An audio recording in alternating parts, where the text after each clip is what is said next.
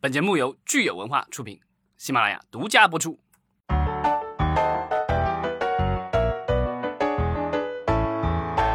欢迎大家收听新一期的《影视观察》，我是老张。Hello，大家好，我是石溪。哎，今天我们又回到了熟悉的十一 Studio 来录音。啊，感谢十一 Studio 的支持。呃，这个暑期眼眼看着就要过去了哈。对大家，如果还没有走走进过电影院一次的话，估计你和大多数人都差不多。对，咱们的听友风波会他说，今年的暑期档太惨淡了，呃，就是怕现在这种情况会成为常态，从而彻底改变人们去电影院看电影的习惯。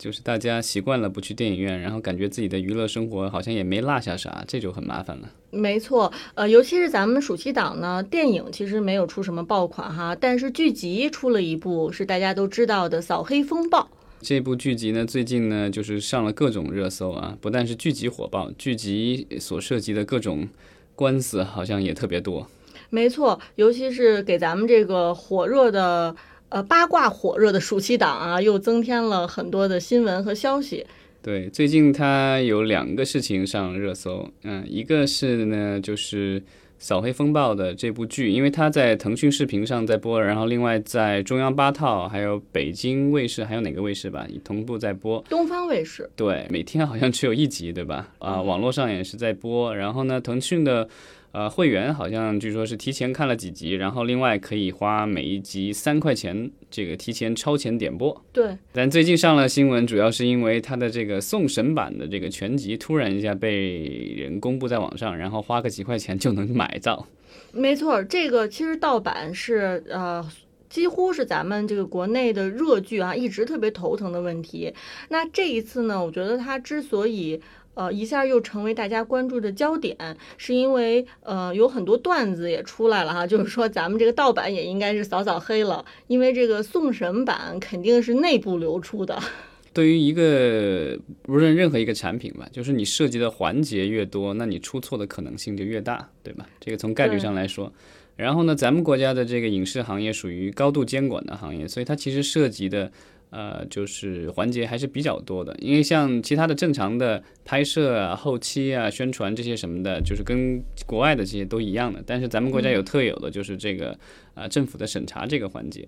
那这一次的话，流出来的就是送审的样片，因为咱们知道，就是不管是电影还是电视剧。啊、呃，在筹备阶段的话，可能需要这个剧本或者故事大纲什么之类的，需要送给有关机构啊，政、呃、政府的这个监管机构，不管是电影局还是我们的这个广电总局，嗯，去先审查这个故事行不行，然后拿到拍摄许可证以后，然后开始拍摄制作，制作完成以后，在你的这个就是电影或者电视剧上线或者是上院线之前，它需要再进行一次这个审查啊，有这个内容审查，然后有技术审查。啊，内容审查是确保你这个内容没问题，就是要把成片交上去。这个成片有时候交上去的不一定是完全制作好的，就是可能是粗剪版本，声音啊，然后画面啊，一些特效什么，甚至没有完全完成，但是不影响理解整个故事，对吧？然后这个版本会交上去，先做内容审查，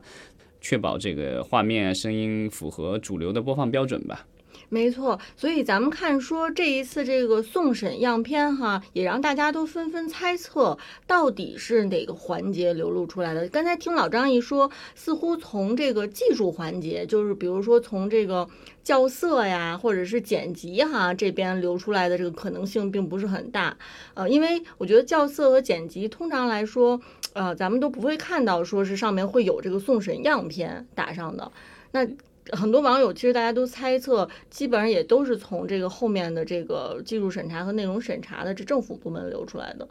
嗯，对，那也有可能是这个后期公司，因为这个整个的素材都在后期公司那儿存着，然后要生成这样的版本去送审，也是需要后期公司这一到手的。所以原起点应该是这个后期公司。那后期公司做出来了这个以后，然后可会有专人送去相关的这个部门去做审查，啊、可能是刻录成光盘，或者是这个录像带或什么之类的。那如果是公司行为的话，这事儿可就挺大的了哈。对，这个其实不是腾讯第一次被泄露这种样送审样片了，好像上一次的话，最近的一次应该是《庆余年》，一九年也被泄露过。然后其实我在那个知乎上就是搜这个所谓的送审样片泄露，然后你会发现，其实在这些年以来，有不同的人都是问了问了相关的问题，是某某某片这个送审样片泄露，你怎么看？很多的，如果大家好奇的话，可以去知乎上搜一下。就属于就搜狗刚才说的那关键词“送审样片泄露”，所以就是从那个知乎上，其实就可以看出咱们这些年来国内电视剧其实呃样片泄露，它是一个很长期的一个问题哈。对，因为而且现在的这个咱们国家的电视剧一直来说还是就是有一些，比如网台联播的话，它都必须是电视台播了以后，然后网站上才会更新，所以说是慢慢的这个不断的更新。现在包括一些纯网剧的话，它也不是像奈飞那样的一次性放出来，也是这个一周放几集或一天放几集，这样慢慢的、慢慢的放，或者是有这个所谓的付费超前点播这种安排。对吧？这就引起很多人的不满。但是呢，目前来说，呃，网站我们也聊了，他们的这个用户增长量已经到了瓶颈了啊。呃，腾讯好像就维持在一点二五亿，就没有怎么没有怎么动过了。那它在总人数没有办法增长，然后也没有办法就是大幅度提高它的这个订阅价格嘛？因为我们之前提了，就是几个网站都已经在涨价了，对吧？对。这个韭菜还是会再割一波。然后，但是呢，就是在这个基础上，为了再多挣钱，那只能是多打广告，然后就是这种超前付费点播了。没错，其实咱们看到这一次呃扫黑风暴的事件哈，呃，腾讯和主流媒体都是纷纷声讨的。当然，咱们说。呃，网友这边呢，其实意见已经产生了比较大的分歧。对对，对于平台来说，割韭菜割的有点太过分了，让咱没让咱们网友呢心里面有一种愤愤不平的感觉。对，就是甚至就是你可以看到有一些声音，甚至认为这些就是泄露者干得好，干得很棒啊，就是因为他们觉得这是劫富济贫。因为腾讯视频作为腾讯大大旗下的这个一个重要的子公司，对吧？很有钱，财大气粗。然后拍个剧都是几亿、十几亿的砸下去，对，所以呢，他觉得这个腾讯，呃，吃相难看，就是说已经很大的一个公司了，然后呢，就是已经收了我会员费了，对吧？然后现在还要盘剥我的这个所谓的超前点播的费用，所以呢，这些人觉得这个泄露的这些这些人的话，其实是为民除害。其实我在想说，当然盗版哈，它是一个违法行为，这个谁都。无法否认，但是咱们打击盗版的这个方式，如果一味的只是声讨，或者是这个用这种很生硬的方式啊，我觉得可能无论是从情理上来说，还是从大家的现实的经济情况来说，可能都无法根除这个盗版这个呃行为，因为。就咱们说的，如果说腾讯它呃让大家感觉到，如果是出一些钱合理的价格去看这个剧，而且是我出的合理的价格，能让我很痛快的，比如说一天两集呃能够看到的话，我觉得大多数人还是愿意支持正版的。但是我觉得这一次呢，可能是这个腾讯和咱们电视台，像刚才老张也说了，电视台可能一天就播一集。哈，它本身这个暑期档，大家能够娱乐的这个内容就很少，那你一天一集，本身也没有办法满足观众的这个需求，然后到网站上去一看呢，发现。哎，我之前买的这个 VIP 会员也没有办法让我满足我能够正常欣赏这个剧的需求，那这个时候大家肯定就是要另辟蹊径了。所以我觉得从心理上来说，呃，腾讯倒不如去好好想一想，为什么这个会出现这种情况，而不是说一味的只是声讨。嗯，当然这个就是呃，还有人说了，就是除了这个超前付费点播以外，另外就是买了会员也消除不了的那些广告。这些都是让这个就是普通的用户。这个嗯，已经就是已经叫苦连天很久了。对，我觉得多少是心理上会有一些不平衡。其实咱们说，就是如果是干看盗版呢，它门槛现在其实也是越来越高的，对吧？就是就可能还有，嗯，我们有一些人还要去做各种的这个调查，看看哪个渠道的这个盗版资源，这个质量是最好的，是吧？价格是优惠的。我看到说特别搞笑的是，很多人可能还被那个卖盗版的人给套路了，对可能花了钱了，钱也没少花，最后拿到的这个盗版资源，可能也不是自己想看到的。所以咱们说，其实大家就是我费了这个精力，然后有的时候甚至还要花钱，花不少的钱去看盗版，其实也并不是我们每个人都愿意去做的。那既然说去做，肯定是有一些这个。那个苦衷，肯定是我既然就选择要走上这个看盗版这条 不归路，肯定也是心里面多多少少有一些苦衷的。所以我觉得，呃，可也许咱们这个腾讯大大也可以从这个观众的心理层面上去想一想，看看能不能这个去解决这个问题，而不是说只是站在自己的立场。嗯，对，其实之前咱们聊这个国外的流媒体平台，就是有不同的打法嘛。像奈飞的打法，就是基本上他的剧，他自己拍的那些剧的话，都是十集、二十集同时上线，对吧？然后呢，无差别，然后不同市场也都没有区别，就是同时上线。当然，它也有一些跟播的，比如之前咱们聊过，它有跟播的这个 AMC 的这个呃《行尸走肉》，那基本上电视台播了以后，它才能放出来。对，而且在北美市场的话，它没有版权，它是在海外市场上跟播，这种情况也是有的。但是就是他自己自制的那些剧的话，基本上它都是一股脑儿都放出来。那像迪士尼家的话就不大一样了。迪士尼家的话，像之前这段时间，就是大家如果有看这个漫威的那些剧集的话，它也是一周一集，对吧？嗯。就是包括那个就是洛基，呃，Loki，然后还有那个就是之前的那个万达卫视什么之类的，他们都是这个一周一集，然后慢慢就放出来。但是呢，我觉得不管是奈飞还是迪士尼家，它基本上都是无广告。对。我我这段时间正好在看一本书，就是这个讲会员经济的。嗯。啊，据说这个爱奇艺也很受这个启发。当然，我觉得他并没有学会这个书里提到的这个精神。那你给我们介绍一下这个书的精神？我还没看完，但是很粗浅。但前面他基本上说了，就是作为这个会员经济，对吧？就不管是我们这个就是视频网站，还是一些其他的一些会员，比如说这个购物的这些会员啊，什么之类的什么的，就是呃，我这个会员在我买你这个服务的时候，你能够很清楚明白的告诉我，我能得到什么样的利益，然后呢，我能上手很快，立刻就知道我能享受到你的这些利益，对吧？对。但是问题，我觉得就现在的这个，就是我们的这些。呃，就是所谓的有会员的这些网站吧，嗯，它经常是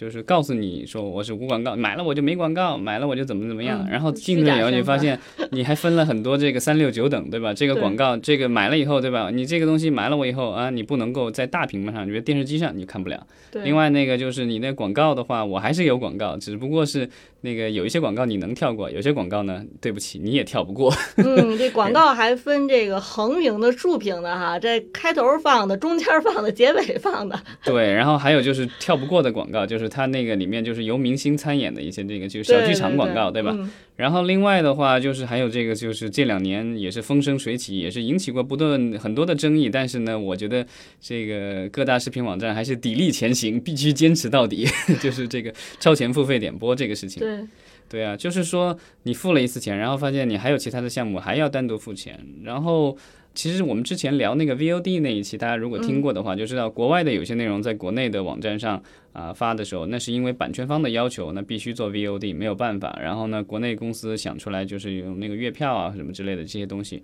有时候去抵。啊，但是很多时候还是需要有单独付费的。但是我觉得现在的这些剧集的这个单独付费啊，都不是这个所谓的片方的要求，而都是我们的平台怎么说呢？就用网友很用的这个很多的一句话，就是吃相难看。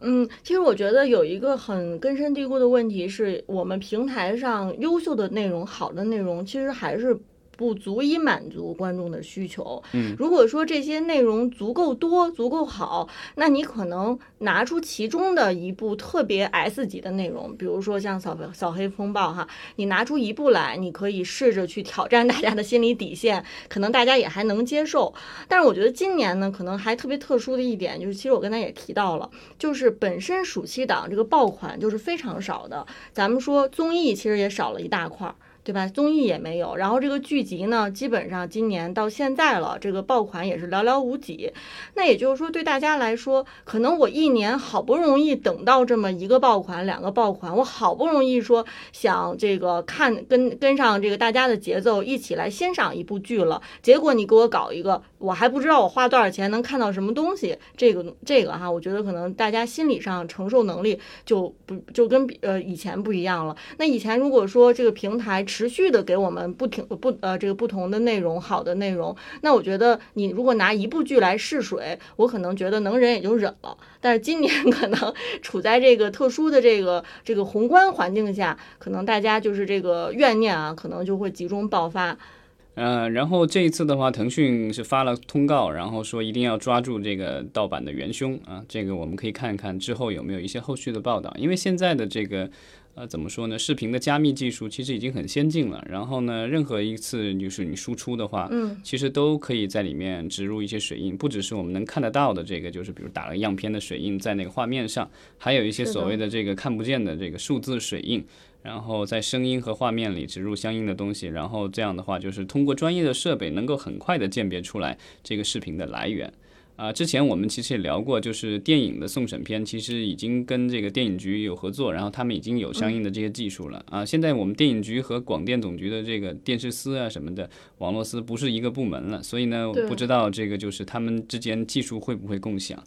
呃，会不会采用类似的这个技术标准？但我觉得可能电影的这个标准可能会更高一些吧。这个方面就是如果有我们的听友对这方面比较了解的话，也可以欢迎留言告诉我们，就是现在比如说电视剧啊、防盗版的话有什么更先进的这个技术？没错，其实我相信啊，这次这个腾讯这么大张旗鼓的来维权背后的这个真凶哈、咱们这个罪魁祸首应该肯定是能会被抓到。咱们的政策呢，肯定也会积极的响应，就是更加严厉的去打击盗版。呃，短时间内咱们这个打击盗版就能见到成效。但是在这个大家对于娱乐内容的这个极度饥渴啊，导致说不得不不要去看盗版这个事情上，可能腾讯还是要想办法能够解决大家在这方面的诉求。对，而且腾讯这一次除了要这个找到啊、怎么说泄露的元凶啊、绳之于法以外呢，它又有另一门官司，这个是真的官司啊，这个已经啊、一纸诉状已经递上去了，就是啊、腾讯状告了抖音啊、然后呢，嗯就是因为他们下面有太多的这个所谓的切割搬运的啊、扫黑风暴的这个片段，然后呢，而且呢，这一次的这个新闻，这个特这个标题非常的这个耸人听闻啊，就是因为腾讯索赔了一个亿。其实回想一下，咱们这个节目之前在聊这个短视频平台受到长视频平台集体的这个维权，就是出声明的，对对对，呃，出声明哈，围攻短视频平台的那一次，其实咱们那个时候就说特别期待期待看见看看接下来谁是动这个真刀真枪的。那我觉得在之前那一波就是长视频平台联合发声明之后呢，这次腾讯把抖音告上法庭呢，也可以算是这个很大的一个案件了吧？就是直接是上一个那个新闻的一个很重大的一个节点，一个延续。对，因为其实从上一次的那个声明发出来以后，然后我再刷这抖音的时候，我就发现里面的有一些这个影视相关的一些公众号的话，他们就是会在他们的一些视频就会标，就上面就会加那个字幕，然后就告诉你说已经获得官方的这个授权。啊、所以其实之前咱们聊那个声明还是特别管用的哈，对马上你就看到那个成果、呃，但我觉得是一些可能一些大号吧，就是有一些小的一些就是就是以这个为生的这种就是营销小号，嗯，他们还是就是我觉得还是挺肆无忌惮的，而且我发现他们肆无忌惮的对象是那些很多是那些就是。没有被官方引进过的一些内容，比如说韩剧、美剧，嗯。然后国外的一些电影，那当然是合理的，因为没有人会找他们来维权嘛。对，就主要是因为国内并没有这个，因为国内的版权方怎么说呢？比如说这个电影或者电视剧是属于迪士尼或什么之类的，但他们可能就是在国内的话，主要是电影的运作，然后电视剧的这个部门很小，然后人员也很有限，所以他们也不一定会花那么多精力，而且本身这个剧本身也就没引进国内，然后如果有人在短视频上能关注到，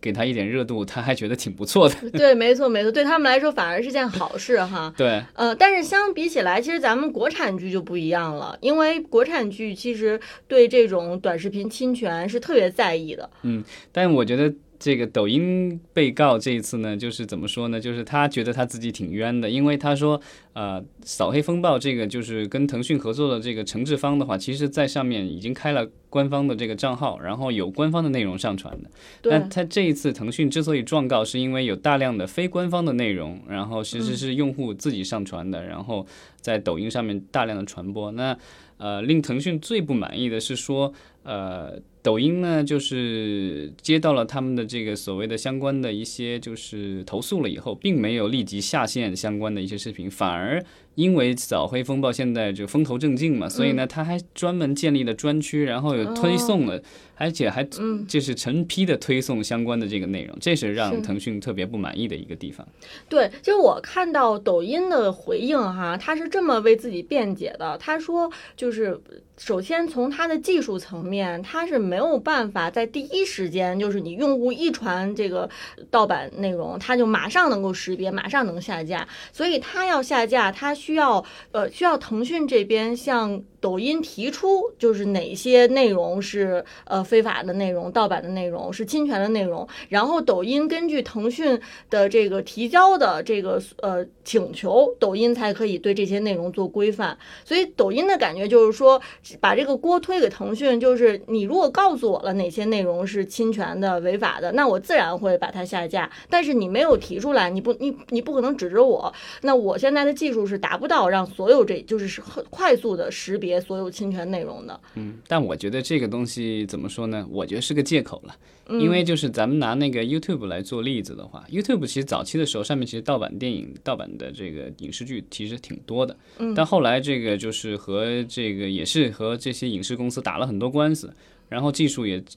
迭代升级了。现在的话就是你看，就是一些著名的电视剧和电影，嗯，他们要不是官方合作，在上面放一些片段和这个就是预告片。要不就是这个就是呃是付费，对吧？然后或者是官方合作这种有啊广告的这种免费观看。但是呢，就是说盗版的这个就是著名内容，比如说最新的漫威电影或什么之类的，这种盗版内容基本上不会在 YouTube 上出现，因为它应该是有啊，我看过一些相关的文章介绍，它就说它应该是有相关的这个人工智能的一些后台的软件，它会去扫描的，就是它觉得有问题的东西，他就屏蔽掉了。明白，所以就是技术上其实已已经可以完全做到了。对，它是可以做到的，嗯，然后呢，但是不可否认，YouTube 上至今还是有很多盗版的内容，而且我发现，比如说这国产剧或者什么之类，就是这种在国外不大受关注的一些东西，在海在就是一些比较稍微冷门一些的东西的话，这些影视内容在。YouTube 上还有很多盗版，就是它可能是设了一个区域一样的，就是我的猜想啊，就是比如一些重点内容，它会就是用比较好的技术去扫，去把它给清理掉。但一些小众的一些东西的话，它可能清理的就没有那么干净。比如说，我经常可以看到有一些啊短片，就是一些导演或什么拍短片，其实理论上这些短片有些可能也是在 iTunes 上或者什么有收费的或什么的，但是在 YouTube 上你有可能就可以找到免费的，因为就是网友自己上传的。你怎么说呢？因为本身看的人也很少，然后呢，版权方可能也没那么强势，也不可能说，因为像大的影视公司的话，它除了平台自己自律以外，他会去请这种所谓的版权监控公司。其实这种公司的话，其实就是有软件，可能有爬虫软件或什么这东西，然后全网去找找有链接，然后有链接了以后，然后他帮你去出律师函，然后让他们这些相关的网站啊什么之类的把这个内容拿下来，就有专门的这种就是监控公司来做帮他们来做做这个事情。那普通的，比如说我就是一个独立电影，对吧？本身我的这个片子能卖出去就不错了，有人要我就已经非常高兴了。那我哪还有钱去请人去帮我去做这个版权监控？所以这个东西，比如在 YouTube 上，或者比如是类似于咱们的 B 站上被盗版，对吧？B 站上，如果大家就经常看 B 站的话，上面的什么国外的纪录片啊，然后很多真人秀啊什么的，其实我觉得都是没有版权的内容，但是他们依然存在，对吧？因为其实就是维权的这个成本太高了，或者是。没人觉得这个维权能有多大意义，但这一次的这个腾讯，我觉得它之所以对高调维权，是因为抖音是个大公司，然后呢，腾讯也是大公司，对，然后《扫黑风暴》这个剧的话，对腾讯视频来说是非常重要的一个剧集，对吧？然后而且它现在正好遇到了这自己的发展的一个瓶颈期，它要依靠这样的一部剧集来提升自己的影响力，提升自己的用户量和这个收入，所以呢，这个东西就是说能有多高调，我就来多高调。而且其实就是我看了一下，就是呃，这个抖音其实他们自己就头条，他们也自己啊统计了一下，好像说这个腾讯这个告抖音这个还有头条系的这些就已经很多次了。然后呢，其实头条系状告腾讯也很多次，当然这个次数好像比腾讯的这个要少一些，所以大家都是在相互告。而且呢，这个就是索赔的这个数目的话，也是一山更比一山高。之前都是几千万的，这然后好像说。呃，这个头条系诉讼腾讯最高也就索赔过九千万，那这个腾讯肯定拍脑袋一想，我加一千万。但是最后的这个判决结果哈，其实还是有实际意义的。啊，但我觉得我觉得法院不大可能会判一亿的这个吧，因为好像国内的这种类似这样的版权纠纷，我印象当中是从来没有听说过，因为有单篇会去赔一个亿的。所以你觉得这个金额其实是有点是这个虚张声势，对，就为了抓眼球嘛，然后让对方知道自己的厉害。但是我觉得最终法院这种支持这么大额的这种啊赔偿的可能性不不大吧，因为你很难去量化，就是这些呃这些切割啊这些搬运到底对你产生了多大的这个实际损失。没错，呃，当然我觉得其实对于咱们普通的观众来说呢，呃。对对，这一部剧哈是看个热闹，但是接下来它的判决结果也会影响到以后我们在抖音上到底还能看到什么样的内容，是不是只能看到官方授权的内容？嗯，对，这个东西就是我觉得可能就是将来的话，就是这种内容的监管肯定会越来越严的。我觉得不仅是啊这些平台会去维权。那有关的部门，我觉得可能就是，如果是这种事情发生越来越多的话，可能也会介入。嗯，其实我在想说，因为抖音在海外也有它的这个 TikTok 这个版本嘛，那我在想说，哎，TikTok 上面是不是也会有很多呃海外的受众去上传这个国外的流行剧集？呃，上次我在节目里其实咱们聊过一回，我就说了，我发现了最大的一个区别，就 TikTok 上完全没有这样的内容。哦，那它其实是根据大家的这个市场环境不一样啊，还是说 TikTok 在没有？我觉得，我觉得抖音应该是纵容了。我的我的理解是，他应该是在以某种意义上他纵容了，因为他是靠他的这个所谓的这个算法去推送这些东西。其实。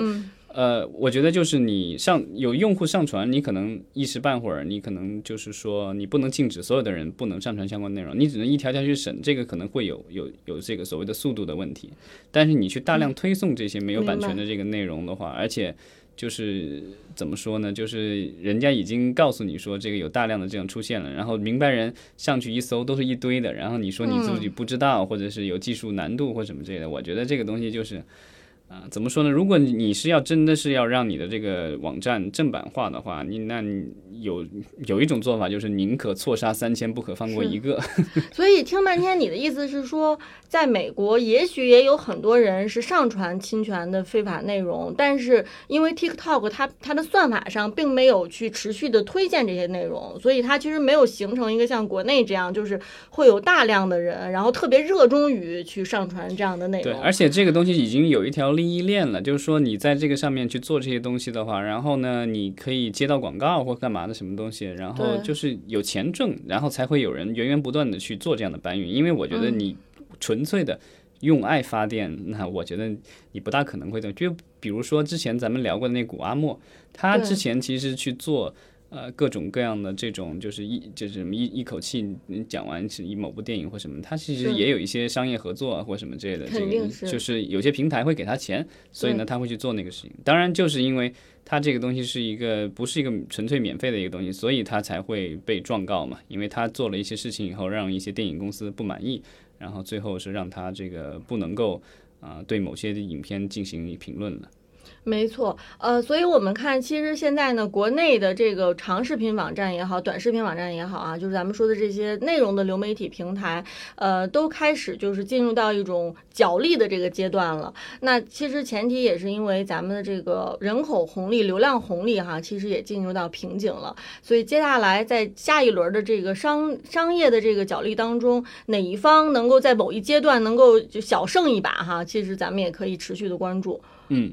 就是我们可以看到，就国内的这个流媒体的话，就是有这个腾讯啊视频状告抖音。那这个就是国外的流媒体市场的话，我们可以看到，就是啊，虽然这个就是战事正酣，但是呢，居然这个宣布了有有有两家公司啊联姻了。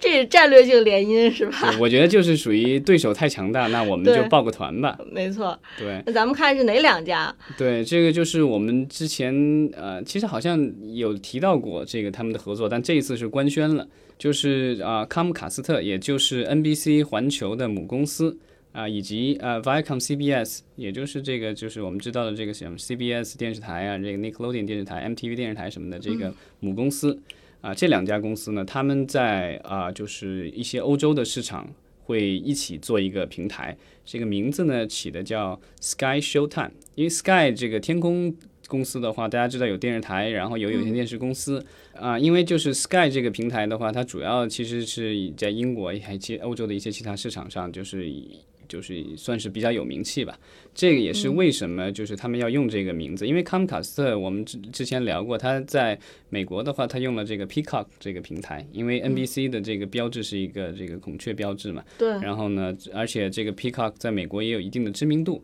所以呢，他们其实是用了这样的一个名字。但是到了欧洲的话，Sky 这个品牌的话，它更有含金量。嗯，他如果再用 Peacock 的话，可能很多人都不知道是什么。对，那同样的这个呃 Viacom CBS，呃 Viacom CBS 它旗下也有一个付费的有线电视台叫 Showtime。Showtime，对 Showtime，咱们国内有一些美剧迷应该是非常知对，道的。它就是比如说那个就是之前的那个反恐的那个叫国土安全国土安全对，然后还有就是这个加州迷情啊什么之类的，嗯就是它有一些这个就是剧集还是挺受欢迎的，当然可能没有 HBO 那么热，但它还是不错的，然后也有一定的知名度，所以这一次也有一，定的尺度，也是以大尺度著称的。对，所以这一次用的是这个就是算是两家母公司旗下的这个比较在当地比较知名的两个品牌，嗯就是合并合并成为了 Sky Showtime，这个要明年推出，里面就会汇集啊、呃 NBC 环球，然后还有 Sky 和这个 Viacom CBS 他们旗下的电视台的一些综艺啊，然后还有电影啊、原创的电视剧。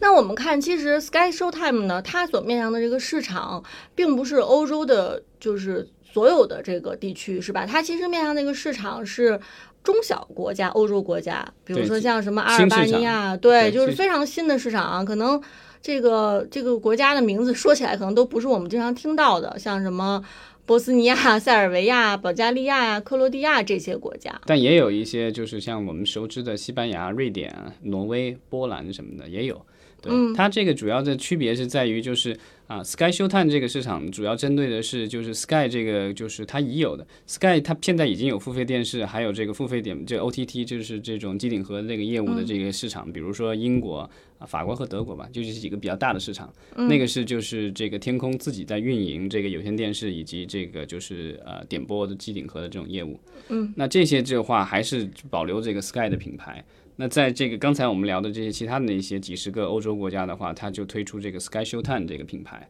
然后是个合资公司，两家公司啊、对半皮好像是，然后呢就是他们共同去做这个市场。那在这个 Sky 已有的那些付费电视和这个就是呃机顶盒市场的话，比如说英法，对吧？对，那那样的话就是它还是 Sky，但是呢，在这个 Sky 的这个点播平台里面加入了这个就是我们刚才提到的这个呃 NBC 的母公司的这个就是 Peacock 这个平台的内容，以及这个派拉蒙加就在里面作为一个加像听起来感觉像是一个增量包的一个东西在里面。明白了，所以我听起来的感觉就是，嗯，现在美国这些公司就是想方设法在翻腾，看欧洲哪些地方还有还有这个增量市场，对吧？就是可能之前的这些我们说的老的欧洲国家，英法德呀这些国家，可能是已经被这个 Sky 这样的公司所 cover 到了，对吧？那现在看起来说，哎，发现欧洲还有那么多七七八八的小国，那这些国家他们是不是也需要这个好的流媒体内容呢？所以我觉得现在那个美国人开始动这个脑筋了，然后就对想方设法的其实是。能够结合他们的资源，然后能够呃用到这个欧洲的这个各种的这个边边角角的这些地方去。对，而且就是这两家公司之所以抱团，我看了一些分析，我觉得也挺有道理的。就是说，呃，他们一个是说内容上增强了。另外一个是因为要满足这个欧洲地区的监管，因为之前咱们在这个节目里也聊过，欧洲的一些国家和地区有要求，就是欧盟或者是当地的这个就是本国的这个语言，然后以及制作的内容要占到整体内容的百分之三十以上。对或者百分之多少，其实有一个这种内容上的要求，嗯，对，就跟咱们国家这个要求就是占百三分之二以上，对吧？嗯，没错。对啊，所以它有这个要求了以后，你一个公司的话，你有可能比如说某段时间你可能就没有那么多内容，那你这个平台要不要上线，对吧？但是呃，像嗯 Viacom CBS，它可能在欧洲的内容没有那么多，但是呢，就是天空的话，它其实在欧洲运营了很长时间，是当地的这个土生土长的这个平台有线电视公司，所以它有很多的这个节目。所以就是这两家并在一起的话，一个是说扩充了它的这个就是内容量，另外的话啊、它可能更好的就是可能更廉价的一种方式去满足监管的要求。没错，它其实相当于是欧洲的一个传统的公司，跟美国的这样的一个大的娱乐巨头，两方是资源进行了整合。对，天空虽然它母公司是美国的，但是呢，它其实这个优势还是在啊、就是欧洲。嗯，对，没错。那这样的一一个合作的话，其实我觉得也就是为了更好的对抗迪士尼和这个奈飞吧，奈因为奈飞基本上现在就是两百多个国家都有了，对吧？就只有少数几个市场没有。嗯那迪士尼家的话，其实很多市场也有了，而且迪士尼家它它其实也采用了和这个就是 Sky Showtime 类似的就是这个策略吧。就在某些市场的话，它有有有起其他的名字，比如说在有些市场它叫 Star。因为那个就是星空，可能这个就是原来福斯旗下这个品牌，在某些国家和地区，尤其是亚洲，它是有相当知名度。呃，其实我觉得很有意思，就是咱们看现在呃美国的流媒体平台哈，他们为了竞争，已经就是开始就是把这个赛道给开始进行细分了，就是即便是欧洲这个市场，哎也分哎哪些市场是已有的传统的市场，然后哪些市场可能是些小语种国家，对吧？就有些欧洲的小国家可能它的语言就只只是在那个国家用，然后可能出了那个国家就没有人用他们的语言，但是你到这些国家，它仍旧有这个内容的监管。它仍旧要求他们国家的语言在内容上可能要达到一定的比例。那这样的话，其实就需要咱们这个呃媒体的这些公司，其实要特别的慎重。对吧？就是你要呃进行全盘的布局，呃，考虑是不是能够在这些细分赛道上，能够就是做这个性价比最高的战略布局。对，然后呃，这个就是这两家公司的合作，其实很像当年就是美国的几大巨头合作啊、呃弄出了一个流媒体网站叫呼噜。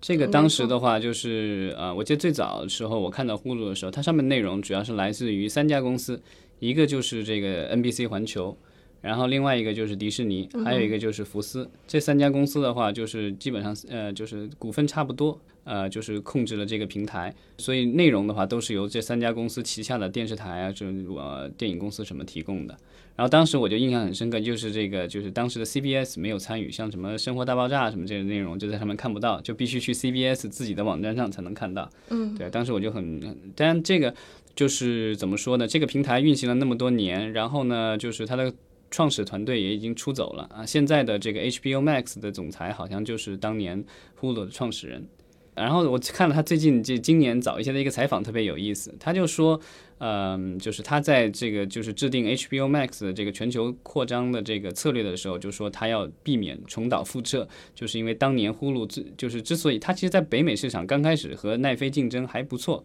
就态势还可以，因为他这个怎么说呢？背靠了三棵大树，内容其实很充分。对，然后呢，但是因为自己这个就是怎么说呢？爹娘多了以后，反而这个怎么说？长官的这这个就是、嗯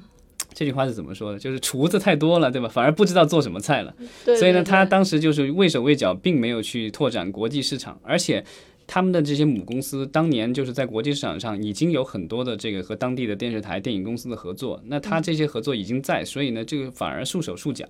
让呼噜没有办法去国际拓展。我记得当年呼噜只拓展了一个日本市场，然后就其他的国家和地区都看不到这个呼噜。错失了良机对，那现在就是它还是几千万的用户量，但是奈飞已经两亿了，这个东西就是不可同日而语了。所以呢，就是呃 HBO 的那个总裁，我看他的这个就采访的时候也是说啊，他们现在这个 HBO Max 的策略就是都是一个一个市场一个一个市场都要自己去做啊，不去跟这个其他的这个公司去合作。哦，那听起来 HBO 还有呃迪士尼还有奈飞这样的巨头，其实也都对 Sky Showtime 他们要做的这个市场虎视眈眈，甚至有的已经提前布局了哈。对啊、s k y Showtime 的这些市场我不大清楚啊，但是就是 Sky 的这个市场的话，HBO Max 现在是动不了。就是我在那个同一篇采访里看到，他说因为呃，就是当年 HBO 还是一个就是主要电视台的时候，它当时是也有 HBO Go，但那个就是比较小的一个平台了，所以它的内容都是授权给了 Sky 的这个当地的这些就是有线电视，就包括 HBO 的节目，比如说在英国你要看《权力的游戏》，那只能去 Sky 的平台上面看。哦电视台以及它的这个网站或者点播的这个机顶盒，嗯嗯，然后呢，HBO 的内容都得在这个上面看的，所以呢，就是它是有独家的这个版，就是版权，所以呢，HBO Max 现在没有办法进入英国市场，还有其他的几个就是 Sky 天空已有的这几个市场。那个英英法法德德好像是，就是最赚钱的几个市场。嗯 就是现在可能 A HBO Max 碰会有问题，就是因为哦它、它即便开了的话，它手上最热的那些 HBO 的剧集和电影，呃，都版权在人家手上，它不能够嗯这个上线，这是比较麻烦的。那奈飞是怎么做到的呢？在这个英法德这些 Sky 的这个市场传统市场里，呃，他刚开始的时候，他拿的是其他公司的版权，所以呢，他其实也是被束手束脚。就是有一些，比如说有一些电视台的这些节目的话，他当到某一个国家的时候，他授权给当地的某一个电视台了，那就是这个电视台拥有了全版权，然后包括网络，包括电视。那奈奈飞在当地，就是他在国外，比如说他有这个剧集，但到那个国家可能他就上线不了那个剧集，哦因为是有有这个就是独家的这个排斥的条款。但是呢，就是这几年奈飞变得不一样了，它都是这个就是自制嘛，它现在走了自制这条路。那这条路上的话，基本上阻力就很小了，因为版权就是他的，或者是他至少拥有十年、二十年的独家版权。这样的话，它的障碍和这个就是阻力就相对小很多了。所以这个我觉得就是现在迪士尼去大力做这个原创内容，其实也是这一样的考虑。嗯，因为它确实，你看之前迪士尼的话，就是漫威的有些电影它授权出去了。它没办法，嗯，我记得好像是有一些漫威的电影，他们授权给了另外一家那个美国的呃，就是有线电视公司，然后那家公司也有那个流媒体的版权。然后迪士尼家上线的时候，为了能够拿回那些漫威电影的版权，所以就是跟那公司谈了很久，我忘了是名字是哪一家了啊？就这也在美国也是比较有名的一个有线电视公司。后来他们谈成了一个，就是后来就妥协了，双方各退一步，就对方可以让你拿回那个版权，你迪士尼家可以上线这些漫威电影，但是他要求那个迪士尼家的那个就是。呃，A P P 打开的时候得放一下他们那个有线电视公司的这个广告，哦，所以其实在这个这这些战事当中，还有很多就是边打边谈，完了之后互相妥协哈，然后签各种合约。对，就是因为就是就是这个遗留问题，就是这种传统的媒体公司，就是当年的话，就是因为渠道跟现在不一样嘛，因为以前没有这种所谓的流媒体一统天下的这种渠道，都是各个市场分开来的，所以你都是一个个谈，一个个谈的，但都签了合同，对吧？所以呢，这些公司你要有契约精神的话，那你要不就是遵守合同，等合同到期了以后，然后你再做另做安排，或者是你想提前。呃，改变合作的话，就得跟对方去谈，然后你看你能够这个出什么样的条件，让对方能够同意回心转意，然后这个改变当初已经谈好的条款。那看起来其实这个国国外的流媒体平台啊，它现在基本上也是要这种引发新一轮的并购的狂潮了，因为大家都在看资源整合，嗯，呃，看看有没有新的机会能够对抗这个宇宙大的迪士尼以及流媒体大的奈飞。那我们呢，其实也会持续关注国内国外的流媒体的呃现状。嗯，对，其实我也好奇，就是国内的这个咱们的这这么多流媒体，这两年会不会有一些兼并购？因为之前传言了很久的这个腾讯和爱奇艺的这个合并，嗯好像就最终因为最近的一些风各种对各种各种政策的调整，然后没有能够成型。然后呢，但是不知道，因为之前咱们也聊过，就是在国外经常发生的一个事情是电信运营商去买这种内容公司，对吧？所以嗯中国电信对吧？中国移动、中国联通 啊，看着你们呢。说的我感觉这些爱奇艺会不会就是背后后脊发凉这种感觉？不知道，对，其实我就是我觉得就是呃，这种兼并购的空间还是在的，因为我觉得就是垄断的可能性不大，因为现在国内并没有哪一家流媒体平台就是说有有决定的这个所谓的制控权。没错，但是今年暑假过完呢，其实我觉得我们也可以重点关注这个几大流媒体平台的动向哈，尤其是爱奇艺，像今年暑假因为这个综艺受到冲击哈，嗯，呃，其实呃可能也是蛮难过的，而且也没有说真正的这个剧集的爆款爆款出来，对吧？我们看这个《扫黑风暴》，其实也是被腾讯呃由腾讯去主导的这样的一个剧，呃，所以而且。加上最近咱们看这个中国电信也重新回到 A 股上市了嘛，对吧？可能未来会不会有这种可能，就是啊能收购咱们这个可能经营状况比较艰难的流媒体平台？那咱们也是留一个问号。然后后续如果有这方面的一个动向呢，我们再跟大家分享。呃，就是大家最近有看什么比较有意思的这个剧集或者电影，也欢迎这个大家留言。就因为电影院不能去了，所以呢只能在家看，然后这个就是选择内容也是存在一定的困难。对吧？嗯，好，感谢大家的推荐，谢谢，咱们下周再聊。好，谢谢。